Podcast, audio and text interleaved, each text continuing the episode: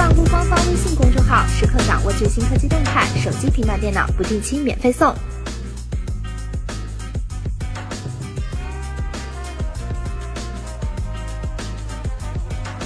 微博网友真是神通广大，居然扒出了魅族神秘的一系列。我们知道，魅族目前分为魅蓝、MX Pro 三大系列，那么这个一系列会是何方神圣呢？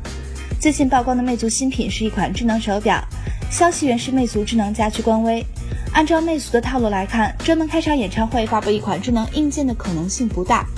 最多就是在手机发布会上，李楠说上一句：“我给大家准备了一批货，搭配魅族手机购买只需要叉叉叉。”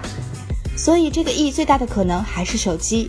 另外一个可能是 EDGE，也就是曲面屏。在魅族 MX 六发布会后的专访环节，老白透露的消息是不排斥双曲面屏的设计。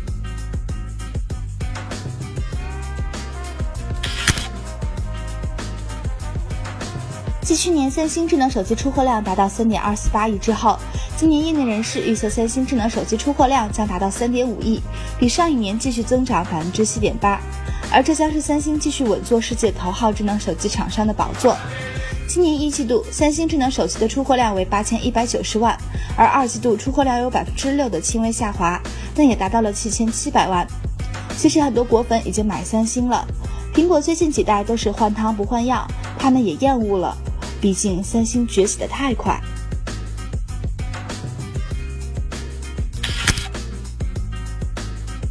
万达院线宣布以二点八亿美元的交易价格收购时光网，收购完成后将持有时光网全部运营实体百分之一百股权。官网创立于两千零五年，通俗的讲，时光网是查询电影资讯和写影评讨论电影的社区，不是免费收看和下载电影的平台。一六年上半年，时光网实现收入一点八亿元，净利润负六百八十三点一万元。万达院线称，预计二零一六年度时光网将有望实现盈利。计划将时光网打造成为具有国际运营能力的一站式电影营销媒体及服务公司。有网友称，这是在收购舆论导向吗？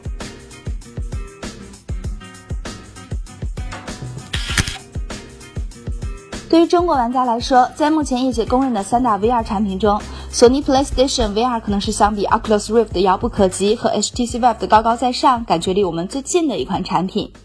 终于在索尼公布了 PlayStation VR 北美售价四个月之后，国行版的诸多信息也在得到了正式曝光。相比索尼在今年一三大展上所公布的北美地区三百九十九美元的售价来说，两千九百九十九元的国行价格看起来还算让人心里有些宽慰。实际上，最让索尼头疼的只有两个字：内容。目前已经正在准备的游戏有二十三款，但是具体能通过国内审核几款还不清楚。你觉得又有多少游戏又能通过审核呢？